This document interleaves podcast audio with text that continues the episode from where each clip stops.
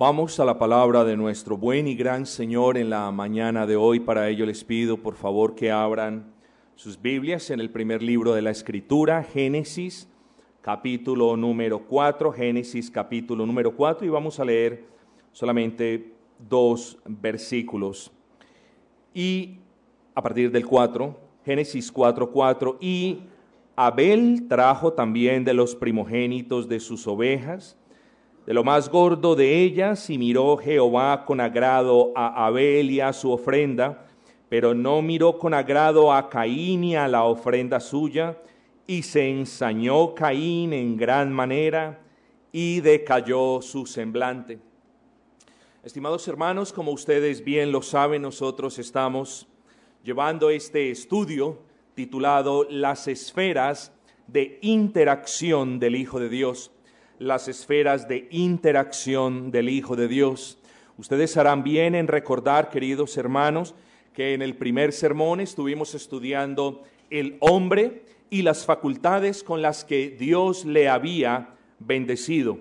En el segundo sermón hablamos un poco de la caída del hombre en el pecado y de cómo este pecado afectó la esfera personal y familiar, es decir, el pecado del hombre afectó la relación del el hombre con su Señor y también afectó la relación del hombre en su entorno familiar.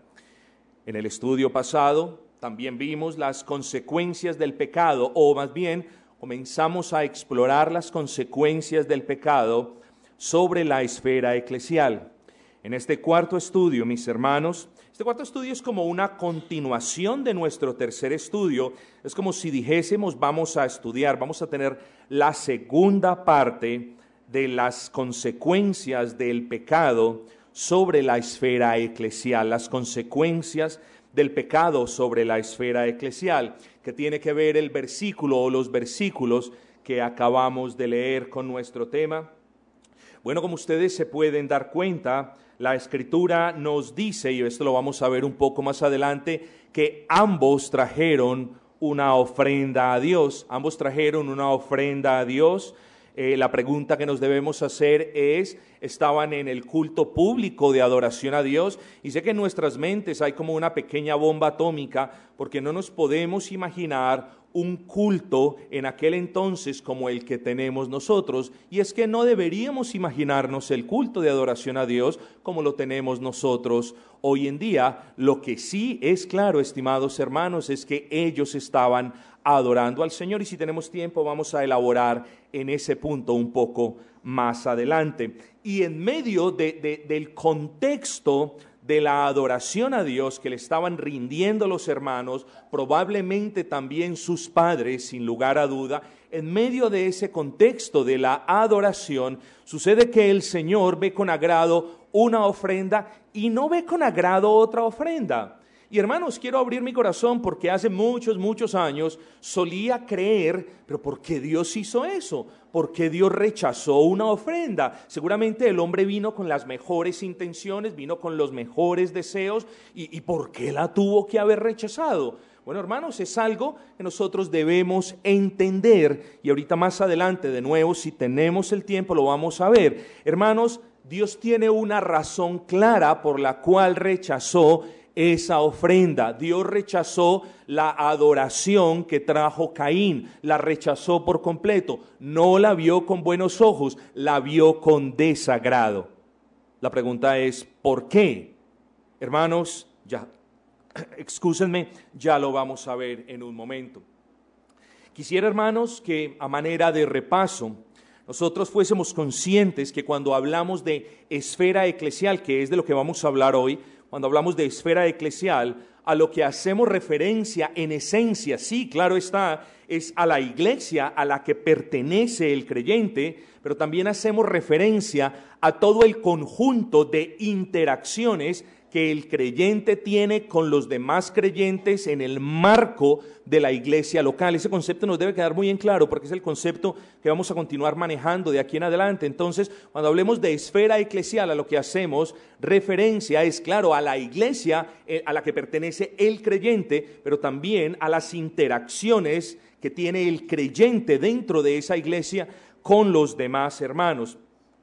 También, hermanos, en el estudio pasado nos formulamos una pregunta. Es una pregunta que si alguno de ustedes no ha visto el estudio pasado o no pudo venir, yo le por favor le pido que tenga el tiempito, que saque el tiempito y estudie este concepto. Y la pregunta que nos formulamos fue si podía existir alguien que de verdad tenga una relación salvífica con el Señor a nivel personal, pero no tenga una relación en la esfera eclesial. Nos hicimos esa pregunta y, dijimos de manera clara que, la Biblia, las enseñanzas de la Escritura no conciben que una persona eh, esté fuera de ese ámbito eclesial. No, no lo concibe, hermanos.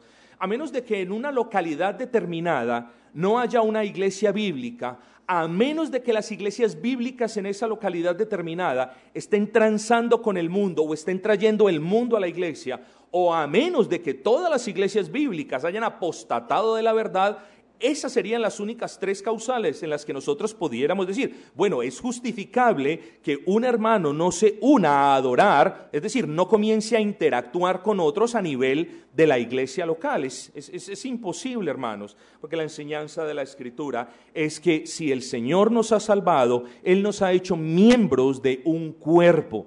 Y, y el miembro de un cuerpo no tiene vida aparte del cuerpo, hermanos queridos. Entonces, meditemos en eso. Esto también lo dijimos con énfasis el estudio pasado. Terminamos diciendo, hermanos, o dijimos, excúsenme más bien, dijimos que la, la, probabilidad de que alguien diga, soy un hermano en Cristo, pero no me congrego con otros hermanos en Cristo, esto, esto es un absurdo teológico, hermanos, un absurdo teológico por completo. Hermanos queridos, en tercera instancia y a manera de repaso brevísimo, argumentamos y probamos que el contexto en el que ciertas órdenes apostólicas se pueden cumplir, ¿cuáles órdenes apostólicas? Bueno, las que encontramos en Efesios, en Colosenses, en, Primera de Corintios, en Tesalonicenses, sométanse unos a otros, perdónense unos a otros, exhórtense unos a otros, soportense unos a otros, ámense unos a otros, anímense unos a otros. Esas órdenes solamente se pueden cumplir dentro del ámbito, dentro del contexto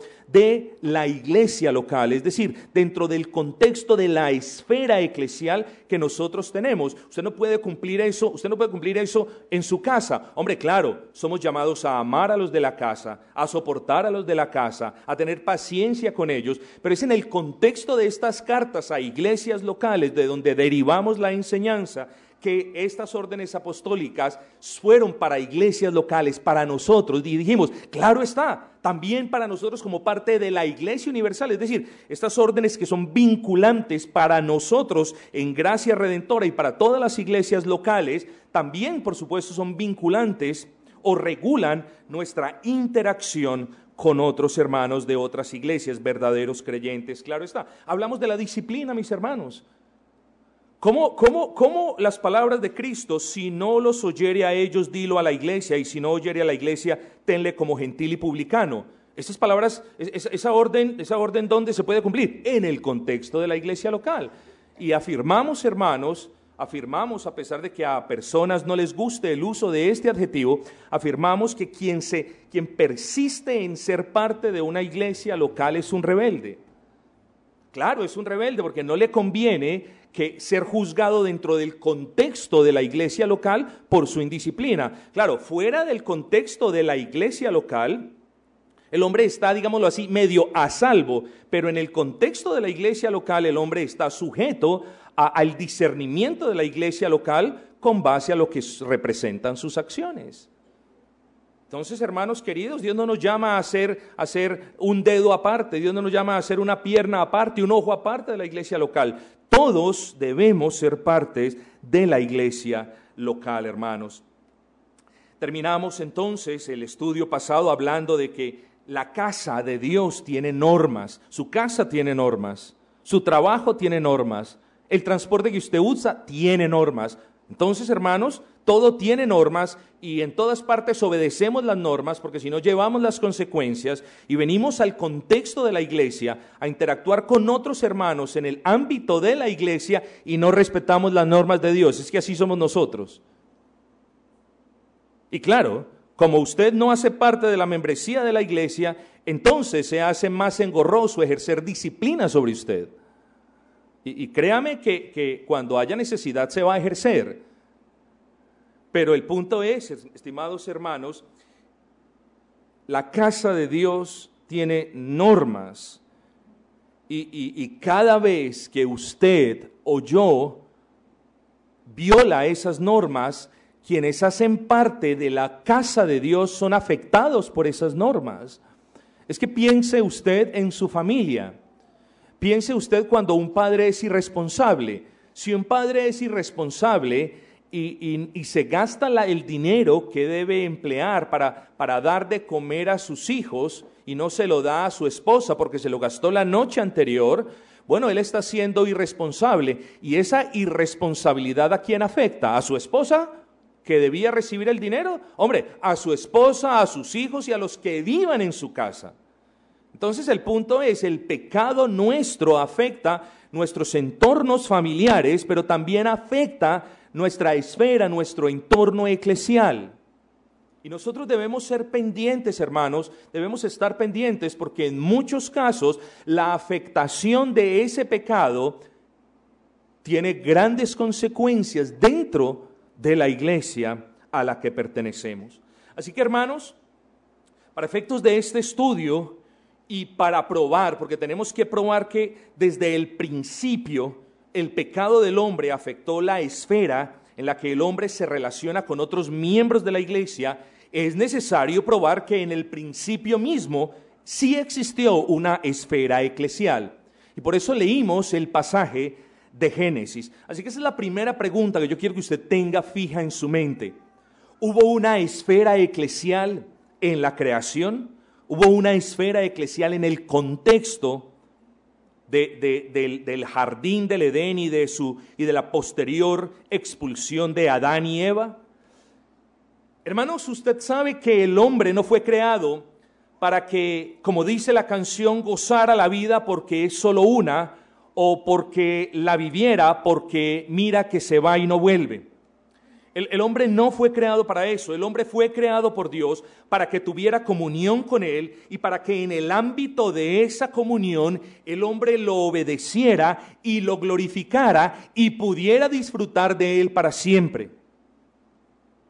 Pero el hombre cayó en pecado, hermanos, y no voy a hacer mucha incisión en esto. El hombre desobedeció, el hombre no glorificó a Dios y el deleite de la comunión con la que el hombre fue creado dio paso a una enemistad en su contra. Es decir, el pecado causó la ruina. No estoy hablando de la aniquilación o la desaparición. El pecado causó la ruina de su relación con su hacedor. Pero a pesar, hermanos, que el hombre cayó en pecado, creo que es muy apropiado aclarar que el concepto de la iglesia de Dios no comienza en Pentecostés. Le repito esto, la iglesia de Dios no comienza en Pentecostés, sino casi desde la creación, hermanos. Recuerden que estamos probando la existencia de la esfera eclesial en la creación. Entonces, mis hermanos, además de afirmar que la iglesia del Señor no comienza en Pentecostés, es muy pertinente aclarar que, o, aclarar otro punto. Hay muchas personas que piensan que los creyentes comenzaron en Génesis capítulo 4, versículo 26, que nos dice eh, eh, que los hombres empezaron a invocar el nombre del Señor. Y, decir que desde ese punto comenzaron los creyentes a adorar a Dios sería negar las evidencias y los indicios que preceden este punto, mis hermanos. Así que la pregunta es, la pregunta es, ¿quiénes fueron los primeros creyentes? ¿Quiénes fueron los primeros creyentes? Y si bien, hermano, la escritura no describe de manera explícita si Adán y Eva creyeron en la promesa y se arrepintieron. Es decir, la escritura no nos dice que ellos se arrodillaron compungidos por el pecado y abrazaron la promesa de salvación. Si bien la escritura no es explícita en ese punto, lo que yo sí le quiero mostrar a ustedes es que la escritura sí es clara, dándonos varios indicios que nosotros podemos usar para llegar a conclusiones plausibles y totalmente bíblicas. Así que hermanos, quiero que usted piense, porque recuerden, estamos probando que allí, en, la, en el contexto, digámoslo así, de la creación, hubo una iglesia. Y para, y para nosotros probar que hubo una iglesia, tenemos que hablar de creyentes. Y eso es lo que estamos tratando de hacer. Estamos, estamos mirando, indagando en la escritura si Adán y Eva creyeron. Lo primero que nosotros, o el primer indicio fuerte que nosotros no podemos ignorar, en esta tarea es ese acto tipológico, un acto tipológico. ¿Qué es un acto tipológico? Es un acto que representa por medio de una persona o de una acción en el presente algo que proyecta algo que vendrá en el futuro. Eso es lo que se llaman tipos y sombras. Por ejemplo, Moisés fue un tipo de Cristo. ¿Ustedes han escuchado eso? Me imagino que claro, todos. Moisés es un tipo de Cristo. José fue un tipo de Cristo, Josué fue un tipo de Cristo.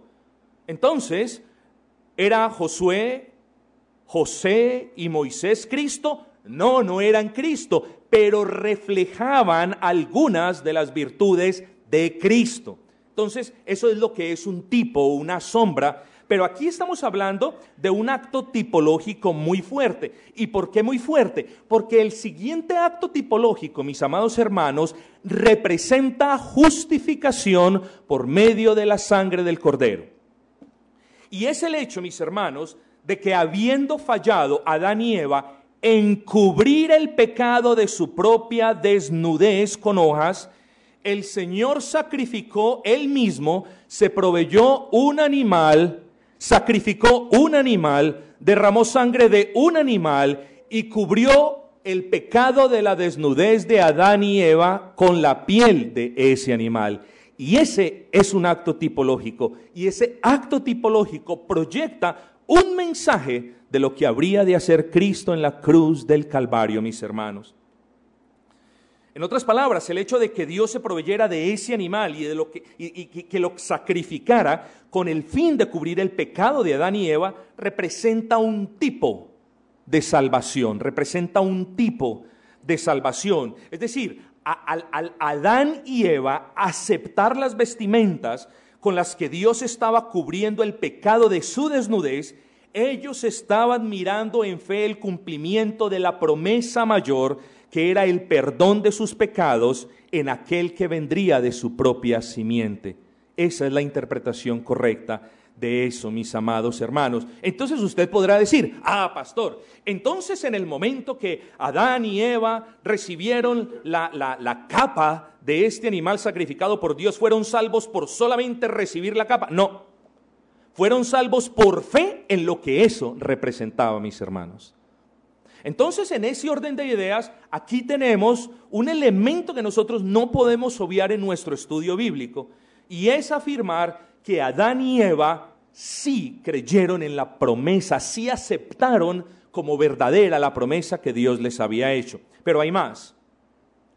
Yo quiero que ustedes vean esto, hermanos, porque los siguientes dos puntos reflejan también la fe de Adán y Eva. Se habla, la escritura habla de Eva pero podemos, claro, podemos decir que el, nombre de... ¿Quién les puso el nombre a los animales, mis hermanos? ¿Adán o Eva?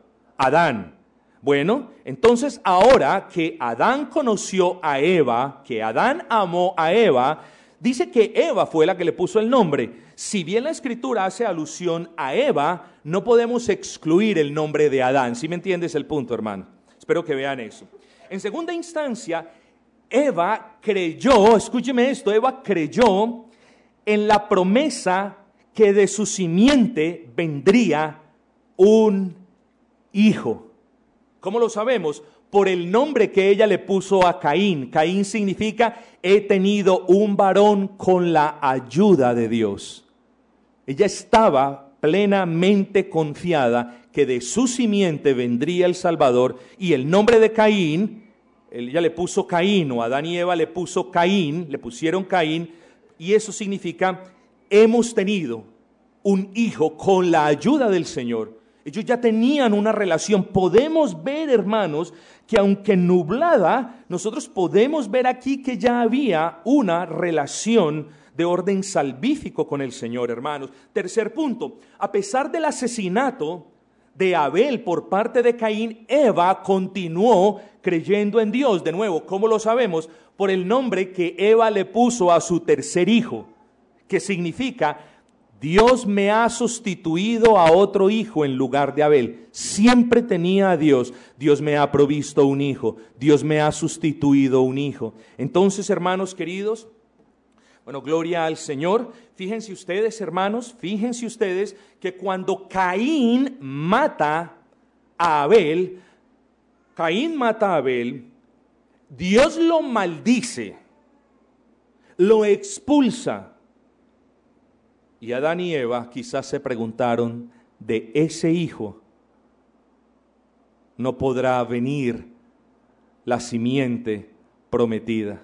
Ellos quizás se lo preguntaron. El punto es, hermanos, con cada hijo que tuvieron, particularmente con Caín y con Sed, ellos adjudicaron a Dios la participación divina y eso nos muestra allí una fe. ¿Hacia dónde vamos, hermanos? Vamos hacia el punto de que ellos creyeron la promesa de Dios y fueron justificados por la misma gracia de Dios por la cual usted y yo somos justificados. Ahora, cuando hablamos de creyentes, entonces, hermanos queridos, tenemos que hablar de iglesia. Así que la pregunta que ahorita nos debemos hacer es esta. ¿Podríamos entonces hablar de iglesia en su forma más elemental y primitiva? Sí, sí podríamos hablar. Porque en última de cuentas, hermanos, sus, sus cultos familiares, que yo creo que ellos tenían, estimados hermanos, ellos, ellos en esos cultos le enseñaron a sus hijos a adorar a Dios y eso lo vamos a ver más adelante. Así que hermanos, la pregunta es, ¿pero Caín también pertenecía a, esa iglesia? aquí es donde nosotros ya partimos cobijas con nuestros hermanos presbiterianos, a quienes amamos, a quienes respetamos, a quienes agradecemos por sus grandes aportes en teología, porque nosotros los bautistas reformados afirmamos que solo los creyentes y nadie más que los creyentes podemos hacer parte de la iglesia de Dios. Nuestros hermanos, los presbiterianos, dicen, los creyentes y solo los creyentes hacen parte de la iglesia de Dios, pero también su casa que tiene la promesa y nosotros decimos no. Entonces muchos de ellos, hermanos, ven que la iglesia en su principio fue compuesta por Adán y Eva, Caín y Abel. Y ellos argumentan que todos eran parte de la iglesia, pero que cuando Abel, eh, digo, Caín apostató, entonces ya no era parte de la iglesia, por supuesto. Y nosotros decimos, estimados hermanos, no, solamente los verdaderos creyentes son parte de la iglesia del Señor. Hermanos, ¿cómo podría ser Caín parte de la iglesia del Señor cuando primera de Juan 3:12 nos dice que era hijo del maligno? O sea, aceptar que Caín fue parte de esa primera esfera eclesial, aceptar que que la iglesia no es conformada exclusivamente por los redimidos, sino también por los incrédulos. Es una violación a toda la enseñanza de la Escritura. Y yo espero que noten el punto, hermanos, porque la iglesia del Señor no es el conjunto de los creyentes y de sus hijos, sino el conjunto de los creyentes, y repito, de nadie más que de los creyentes. Pero noten, mis hermanos, que en medio de, de la primera iglesia había un incrédulo cuya vida es descrita, como ya lo dije, por la escritura, como un hacedor, bueno, como un hijo de el mismo demonio, primera de Juan 3:12. Pero la escritura también nos habla de este hombre incrédulo como un hacedor de obras malas, primera de Juan 3.16 y también nos dice como alguien que tomó el camino de perdición. Judas capítulo 1 versículo 11. Este hombre perverso, este impío, este incrédulo, Caín, este desobediente, este asesino no puede ser parte, no pudo haber sido parte de ese primera, de ese primer entorno, de esa primera esfera eclesial de la que hablamos, hermanos. Este, este perverso que adoraba en medio de esa iglesia, de esa protoiglesia, digámoslo así, de esa iglesia super primitiva, de esa iglesia versión 0.01, digámoslo así, esa es este incrédulo, hermanos. No era un hijo de Dios.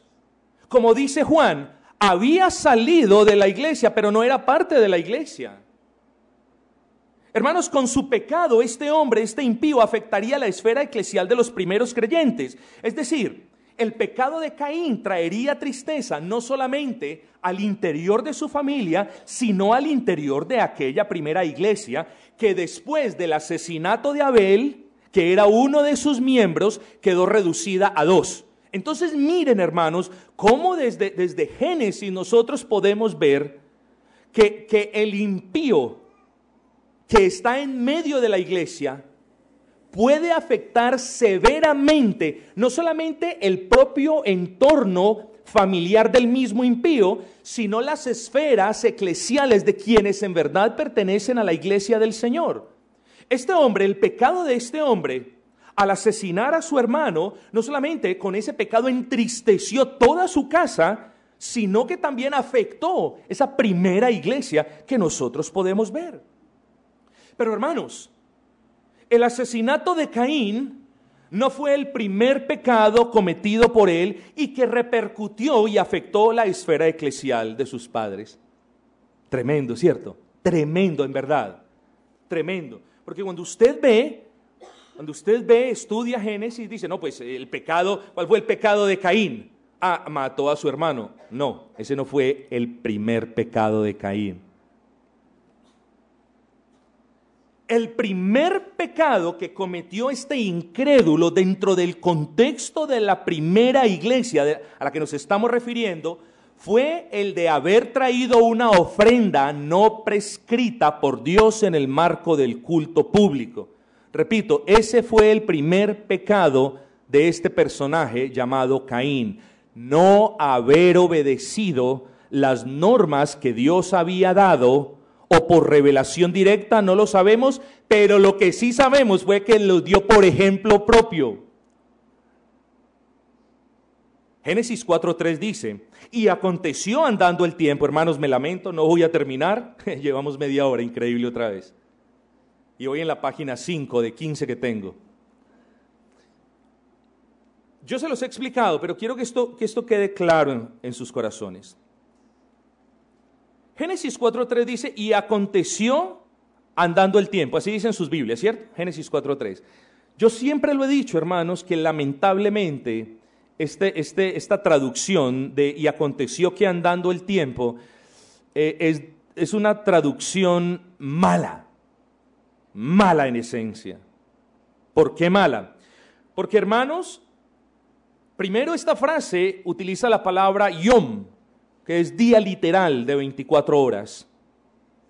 Entonces, entonces, en primera instancia la deberíamos interpretar y aconteció que andando los días. Pero existe otro problema en la traducción y el problema que nosotros también tenemos es que, es que andando literalmente no debió, haberse no, no debió haber sido traducida como andando, sino al final. Entonces, mis hermanos, lo que nosotros tenemos, y, véalo en un, léxico del hebreo, y, refiérase a, hombres eruditos en, el estudio de la palabra, lo que nosotros tenemos en Génesis 4.3 es lo siguiente, al final de la, del ciclo de seis días de trabajo por uno, de reposo. Eso es a lo que se refiere Génesis 4.3. Al final de esos días, en otras palabras, que ese no era un concepto de aquel entonces al final de la semana. Es decir, el sábado. ¿Sí me entienden el punto, hermanos? Al final de la iteración de seis días, era el sábado. Aquí nosotros podemos casi entrever, hermanos, que ellos estaban en el culto público, en el sabbat, imitando el ejemplo dado por Dios mismo en el día número 7. Al final de esa iteración, es decir, en el día sabbat, ambos trajeron sus ofrendas y nosotros sabemos lo que sucedió. Ahora, yo quiero que usted se pregunte esto, mi hermano, ¿por qué Dios desaprobó la ofrenda de Caín? Bueno, sencillo, porque Caín era un incrédulo, para comenzar.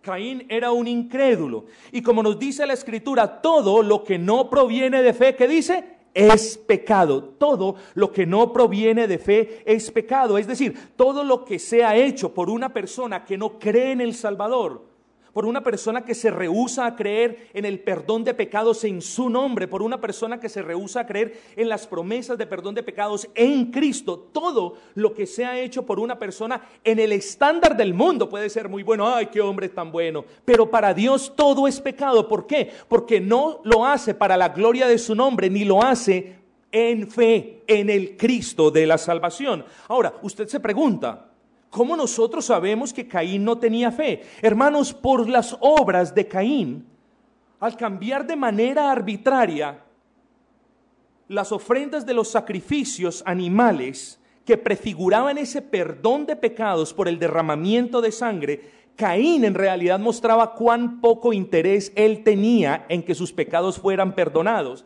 En vez de ofrecer a Dios un corazón contrito y humillado, en vez de ofrecer a Dios un corazón humillado en fe y obediencia, Caín se levantó, Caín se ensoberbeció y le ofreció a Dios no lo que Dios demandaba, que era el sacrificio del animal, sino lo que a él le dio la gana, un costal lleno de verduras.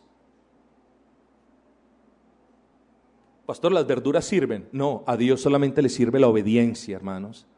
Así sea poca pero que sea una obediencia genuina. A Dios no le interesa que yo le ofrende, le diga, le haga, le prometa o haga esto y lo otro. ¿Para qué? Dice el Señor. ¿Para qué la multitud de sacrificios si lo que Él demanda es un corazón contrito y humillado que tiemble a su palabra, hermanos? Hermanos, Caín, ahora no les he respondido. Caín era un incrédulo. ¿Por qué? Porque no tenía fe. ¿Cómo probamos que Caín no tenía fe? Hermanos, la Biblia es muy hermosa y Santiago capítulo 2 versículo 18 trae mucha luz al respecto, porque Santiago 2 18 dice, muéstrame tu fe sin tus obras y yo te mostraré mi fe por mis obras. Es decir, la desobediencia de Caín mostraba la ausencia de fe de Caín en Dios.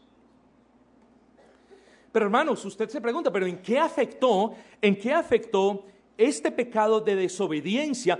Escuchen, esto, no, esto no, es una mera moraleja y, y, no nos hagamos la idea de que había un paisaje muy hermoso y he aquí había una familia muy hermosa viviendo en paz, el uno pastoreaba las ovejas. Hermanos, estamos hablando del principio regulador en primera instancia que la gente dice, eh, eh, la gente dice, es que el principio regulador no existe, no existe. Decir que no existe es decir no existe la Biblia entera, hermanas, porque desde Génesis Dios está regulando cómo nosotros nos debemos relacionar con Él, pero el mundo carismático quiere regularse ellos mismos para relacionarse con Dios como bien les plazca. Y hermanos, las buenas intenciones en el cristianismo no cuentan, mis hermanos, y eso lo sabemos cuenta la obediencia por la gracia de Dios, claro está, la obediencia por la gracia de Dios. Pero hermanos, este pecado de desobediencia en contra del principio regulador, aquí en su forma, claro está, más básico y elemental, no, no podemos deducir por la escritura a ciencia cierta, hermanos. Lo que sí podemos ver en la escritura es como otras personas a partir de ese momento siguieron violando el principio regulador de la adoración a Dios en el culto público. Escuchen esto, hermanos, por favor. Entonces, no podemos, ahí sí, ahí sí yo no puedo entrar allí a especular. No podemos decir a ciencia cierta de qué manera particular el pecado de, la desobediencia de Caín al violar el principio regulador afectó esa primera iglesia. Lo que sí nosotros podemos ver bien es que a partir de allí muchos violaron el principio regulador de la adoración a Dios y lamentablemente, hermanos, eso se volvió en una práctica común y corriente hasta el punto de que es ampliamente aceptada en los círculos cristianos en el día de hoy. Es decir, lo raro sería encontrar una iglesia que abrace el principio regulador. Eso sería lo raro. Eso es lo extraño. Lo normal es estar en iglesias donde no exista principio regulador, donde hayan bandas, donde hayan señoritas con trajes insinuantes bailando, con cintas azules y con cintas blancas, donde hayan panderetas, donde haya cualquier otra suerte de cosas no prescritas por Dios mismo en la escritura, mis hermanos. Eso es lo normal. Lo raro es que existan ahora Abeles que quieran adorar a Dios conforme su palabra y lo normal es que existan Caínes que quieran adorar a Dios como a ellos se les dé el antojo de hacerlo. Hermanos, cuando usted piensa en Caín, piensa en un incrédulo y cuando usted piensa en su pecado, piensa cómo ese, ese pecado afectó la esfera eclesial de esa iglesia primitiva. Pero cuando usted escucha la palabra Aarón, usted ya no piensa en un incrédulo, ¿sí? No. Usted piensa en un creyente, en un varón de Dios. Hermanos, el punto al decirles esto es que no solamente el pecado de los incrédulos afecta a la iglesia, que no solamente el pecado de los incrédulos afecta nuestras interacciones con otros hermanos, sino nuestro pecado también tiene la capacidad para afectar la iglesia y la manera como interactuamos con otros hermanos. Porque cuando usted ve, mi amado hermano, el caso de Aarón, vemos a otro varón, a un varón de Dios, que después de haber recibido los mandamientos del Señor, violó el principio regulador de la adoración. ¿Cómo? Hombre, les construyó un becerro de oro a pesar que Dios había prescrito de manera clara que a él no se le podía adorar por medio de imágenes. Nadab y Abiú, hijos de quién? De Aarón.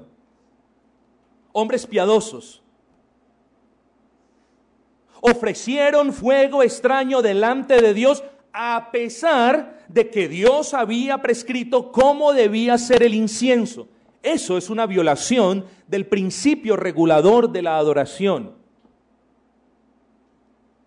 Usa, un hombre de Dios, un amigo de David, puso el arca de Dios sobre un carro que era tirado por bueyes, a pesar de que Dios había prescrito claramente que el arca de Dios tenía que ser llevado sobre los hombros de los hombres. Violó el principio regulador de la adoración a Dios. Y como si fuera poco, el pobre Usa, ya habiéndola embarrado, Claro, se le atascan los bueyes pasando una parte y coloca la mano sobre el arca de Dios, a pesar que Dios había dicho que ningún hombre podía tocar el arca de Dios. ¿Ven? A partir de Caín, el principio regulador fue una de las primeras cosas que el hombre comenzó a violar en la esfera de la iglesia, hermanos. Hermanos, ¿a qué conclusión debemos llegar habiendo dicho lo anterior? Bueno, a lo que hemos repetido. El pecado cometido por los incrédulos afecta a la iglesia, el pecado cometido por los creyentes de la iglesia siempre también traerá consecuencias para la iglesia y siempre afectará el pecado, sea del incrédulo que adora entre la iglesia o del creyente que hace parte de la iglesia, el pecado siempre traerá consecuencias para la iglesia siempre afectará nuestras relaciones con los hermanos, siempre afectará el ánimo que nosotros tenemos para servir, siempre afectará el gozo, siempre afectará la paz, entre otras cosas, y siempre traerá consecuencias, hermanos. ¿Qué sucedió con Aarón? ¿Cuántos murieron? Tres mil. Tres mil murieron, hermanos. Y si usted lee con detenimiento, esos tres mil nos habla en Éxodo capítulo 32 versículo 28. Pero si usted lee con detenimiento en Éxodo capítulo 32 versículo 35, el Señor dice que además Él hirió a los que quedaban. Hubo tres mil muertos, tres mil personas que se resistieron a Moisés y después el Señor castigó a los demás. Todos sufrieron, incrédulos y creyentes, hermanos. En el caso de Nadab y Abiú, ¿a quiénes vemos sufriendo? A los responsables, a Nadab y Abiú. Hermanos, pero que esto no nos lleve a pensar, ah, bueno, menos mal solamente fueron Nadab y Abiú. No, que esto te lleve a pensar en ti mismo, porque tu pecado causa caos en la iglesia del Señor, pero tu pecado, por tu pecado, tú también serás reprendido, castigado o disciplinado. Yo no sé cómo Dios vaya a tratar contigo. Pero hermanos, es como yo suelo decir, si usted, y lo digo, si usted a mí me pega un puntapié en el talón, yo me lo aguanto. Si alguien a mí me dice una vulgaridad, yo me la aguanto. Si alguien me insulta, yo me lo aguanto, yo lo soporto. Oh, pero hermanos, si alguien se mete con mi esposa, e, es otro gallo el que canta. Y, no porque yo sea el mejor de todos los esposos, es porque yo soy la cabeza del hogar, hermanos. Y yo tengo que cuidar el hogar y yo soy la cabeza como Cristo es la cabeza de la iglesia y no pretenda que su pecado que afecta a la iglesia, la cabeza de la iglesia se vaya a olvidar de eso o simplemente vaya a decir, ah, yo, yo sé que no pasó nada. Afectaste mi iglesia, desanimaste mi iglesia, trajiste pecado a mi iglesia, contaminaste mi iglesia, pero no, no pasa nada, yo tranquilo, tú tranquilo sigue. No, hermanos, tengamos cuidado porque nos estamos metiendo con el cuerpo mismo de Cristo. En el caso de USA, el pobre USA murió, hermanos. Eh, lo que pasa es que antes de que USA muriera, eh, la, escritura es clara diciendo que, que se encendió la ira de Jehová sobre USA.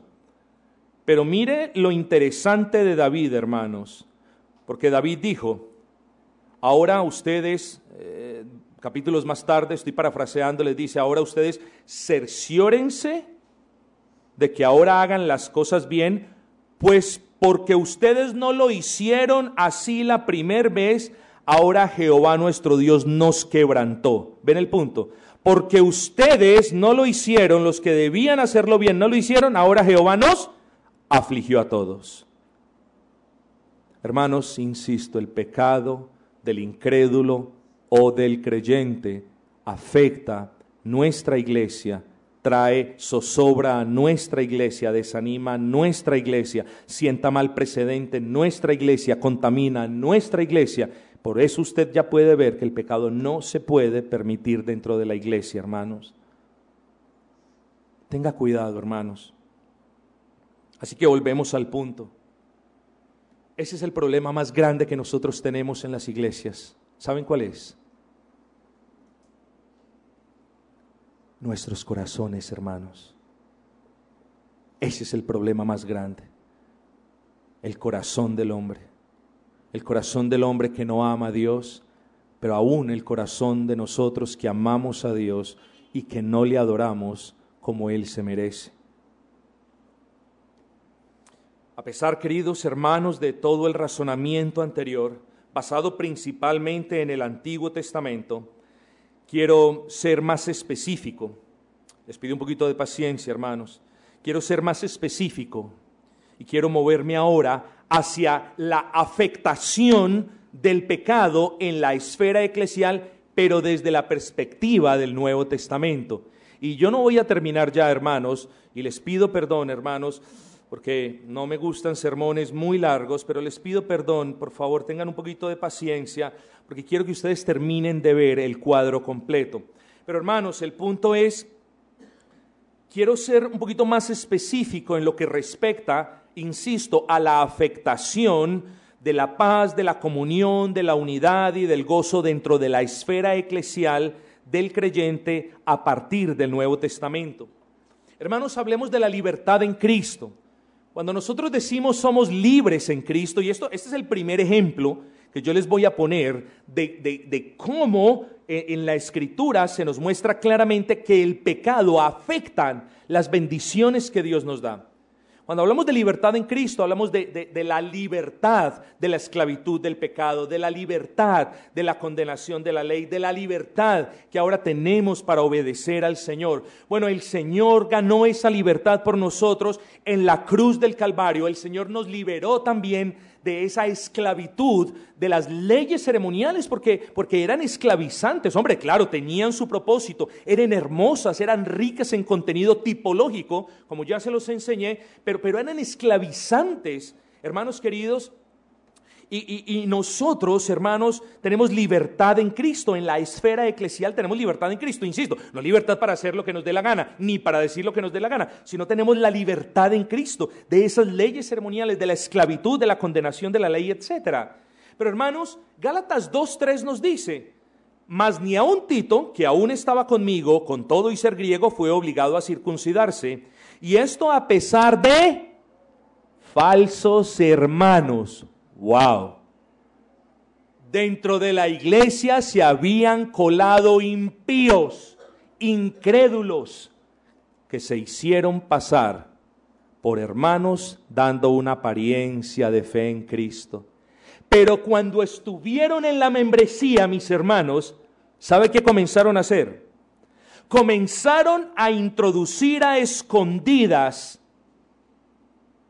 la idea de que, claro, tienen que creer en Cristo, pero se tienen que circuncidar.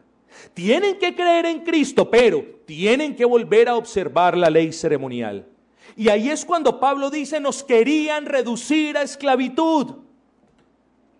Y miren hermanos, cómo el pecado de hombres impíos quería dañar la iglesia y ciertamente afectó la iglesia. ¿Por qué? Porque si definimos la esfera eclesial como las interacciones que nosotros tenemos entre nosotros para adorar a Dios y servir a Dios y exaltar a Dios, hermanos, ¿Creerían ustedes que el gozo entre nosotros como iglesia de ser libres en Cristo no se vería afectado por un falso creyente que estaba diseminando mentiras entre nosotros? Claro que se vería afectado. Claro que lo afecta, hermanos. Porque además, además estos creyentes, eh, estos falsos creyentes convencieron a algunos de la iglesia de la, de la provincia de Galacia y Pablo comienza más o menos su carta diciendo, Gálatas insensatos, se dejaron encantar. Es decir, como un encantador de serpientes, se dejaron embobar por aquellos que ni siquiera son hermanos en Cristo. Hermanos, pero ¿qué? El daño ya está causado, hermanos. Y, y la carta a los Gálatas es una carta de corrección a los Gálatas. Hermanos, el pecado causa estragos en la iglesia. Aquí en Gálatas podemos ver cómo la libertad en Cristo, el gozo de ser libres en Cristo, fue afectado. Pero ¿qué de la unidad en doctrina?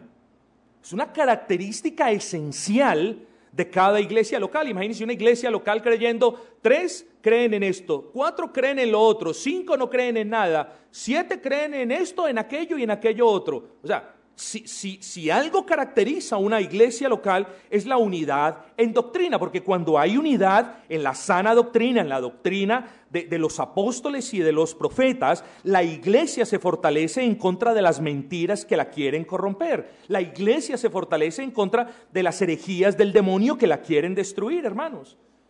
E, entonces, hermanos, nosotros vemos también en el siguiente ejemplo cómo la esfera eclesial fue afectada la esfera eclesial de quién? De los hermanos en la iglesia de Roma. ¿Cómo la, esfera eclesial de los hermanos que pertenecían a la iglesia de Roma se vio afectada? ¿Por quiénes?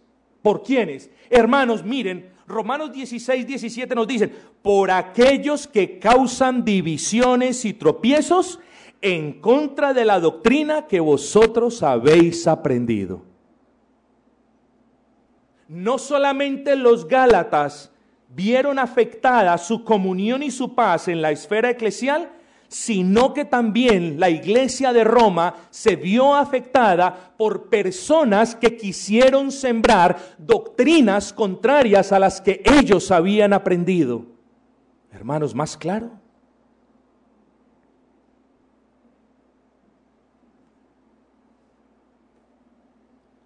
Hermanos, no solamente la libertad que tenemos en Cristo, no solamente la unidad en doctrina, sino que la paz a nivel de esa esfera eclesial también se vio afectada por el pecado. ¿En qué iglesia? En la iglesia de Corintios. ¿Por qué? Porque entre ellos habían contiendas. Entre ellos habían contiendas, tenían un espíritu contencioso. Y dígame usted, hermano, ¿qué paz puede haber en una iglesia donde hay personas contenciosas? ¿Qué paz puede haber en una iglesia donde hay personas que le gusten altercar, le gusten contradecir, le gusten hacer una cosa y la otra, simplemente por contienda? ¿Qué paz? Hermanos queridos, insisto, el pecado suyo y el pecado de otros y el pecado mío cuando es manifestado en el contexto de la iglesia, afecta a la iglesia. A unos más que a otros, unas veces en un grado, otras veces en otro, pero afecta la iglesia del Señor. Hermanos, los chismes afectan nuestras relaciones con otros hermanos y de ahí que el Señor lo deje en claro. Levíticos 19, 16, me excusan por volver al Antiguo Testamento. No andarás chismeando en tu oficina. No, no, eso Levítico no dice así. No andarás chismeando eh, eh, cuando llegues a tu casa. No, no, eso no. No andarás chismeando entre el pueblo. Hermanos, cuán cuidadosos nosotros debemos ser con lo que hablamos, cómo lo decimos, hermanos. Cuán cuidadosos nosotros debemos ser en, ser, em, no ser piedra de tropiezo, hermanos. Hermanos, pero el gozo, la libertad cristiana, la unidad en doctrina, la paz, la convivencia. Hermanos, esas cosas fueron afectadas por el pecado, pero déjeme decirle, el pecado es la amenaza contra la iglesia, es la amenaza contra la existencia de la iglesia. Y ahora, si bien la escritura es clara diciendo que las puertas del Hades no prevalecerán contra la iglesia y nosotros lo creemos firmemente. Créame que el pecado no viene aquí para hacer una, un dañito leve cero. El pecado quiere acabar con toda la iglesia. Y déjenme decirles, he visto iglesias enteras acabadas por el pecado, hermanos. Y solamente basta que usted se refiera a libros de historia reformada europea para que vea iglesias acabadas por el pecado. Solamente basta que usted se dé una vueltica, si no puede en persona, por el internet para que usted vea en qué terminaron las capillas evangélicas del siglo XVI y del siglo XVII. Terminaron en almacenes, terminaron en restaurantes, hermanos, porque iglesias enteras fueron arrasadas por el pecado. ¿Usted cree que nosotros somos inmunes, hermanos? Nosotros no somos inmunes al pecado.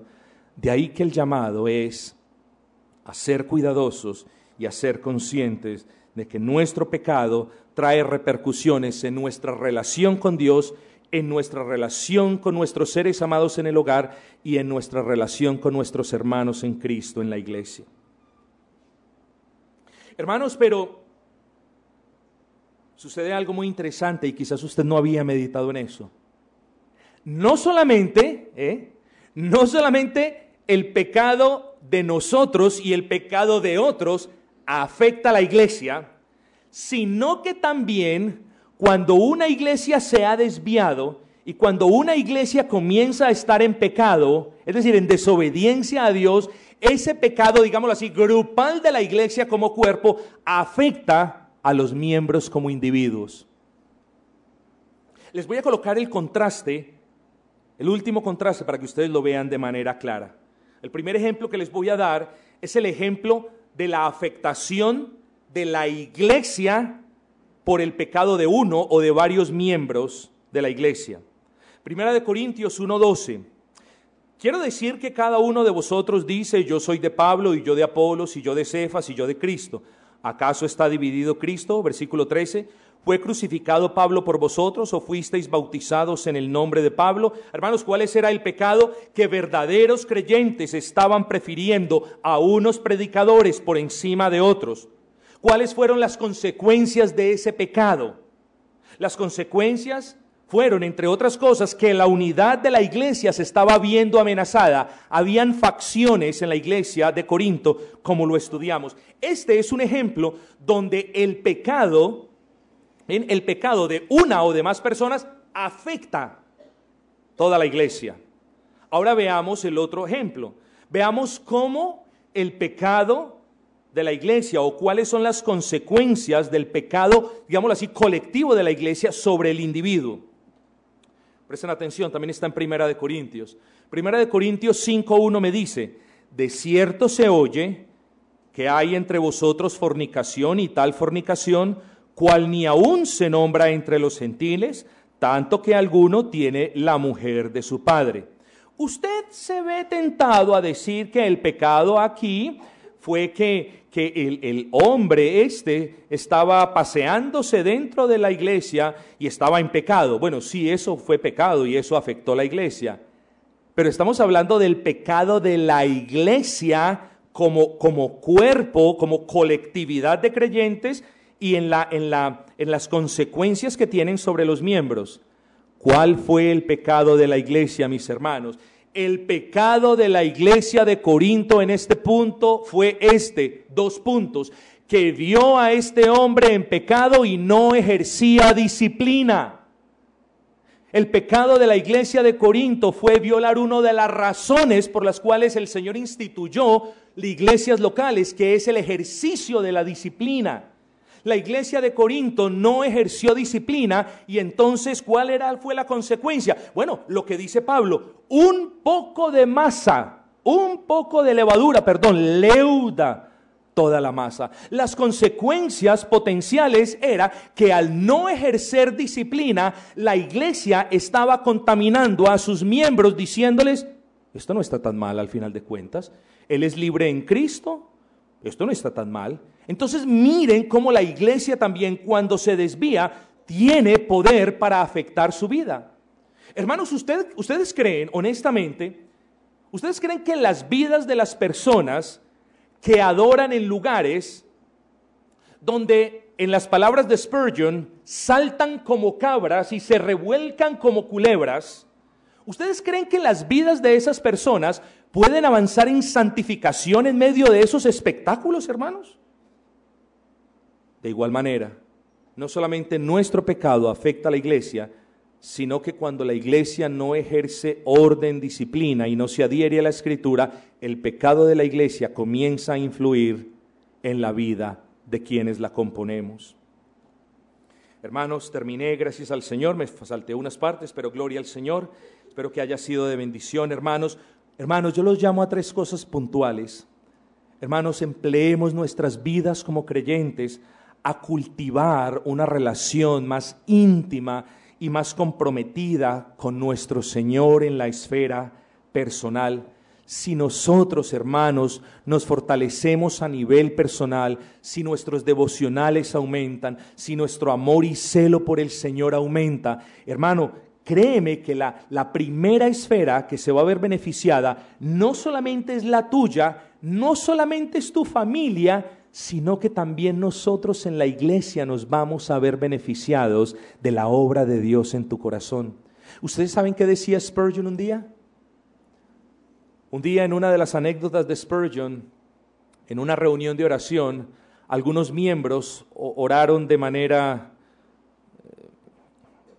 digámoslo así, oraron de manera un poco torpe, y no torpe porque no usaran palabras extrañas o hermosas, no, pero oraron sin mucho discernimiento.